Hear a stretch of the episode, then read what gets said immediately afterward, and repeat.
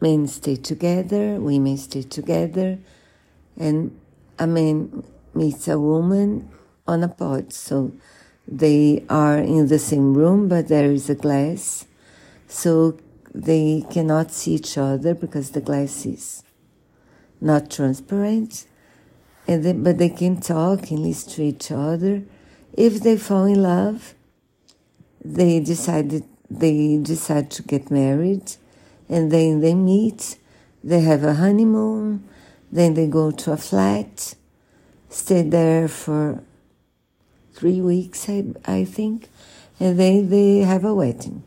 They can say yes or no to the marriage.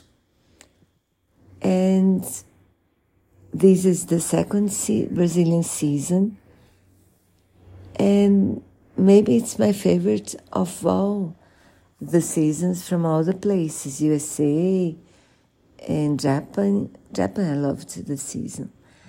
But this, maybe it's my favorite or the second best because I, I'm really fond of the couples.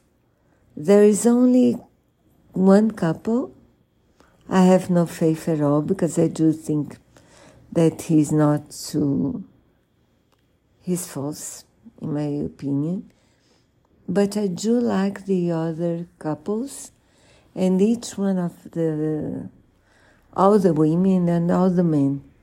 So my so I'm really hoping they'll decide to stay together forever, because I do believe they like they love each other. So I'm having fun. And yes, I do recommend this season. Don't miss it.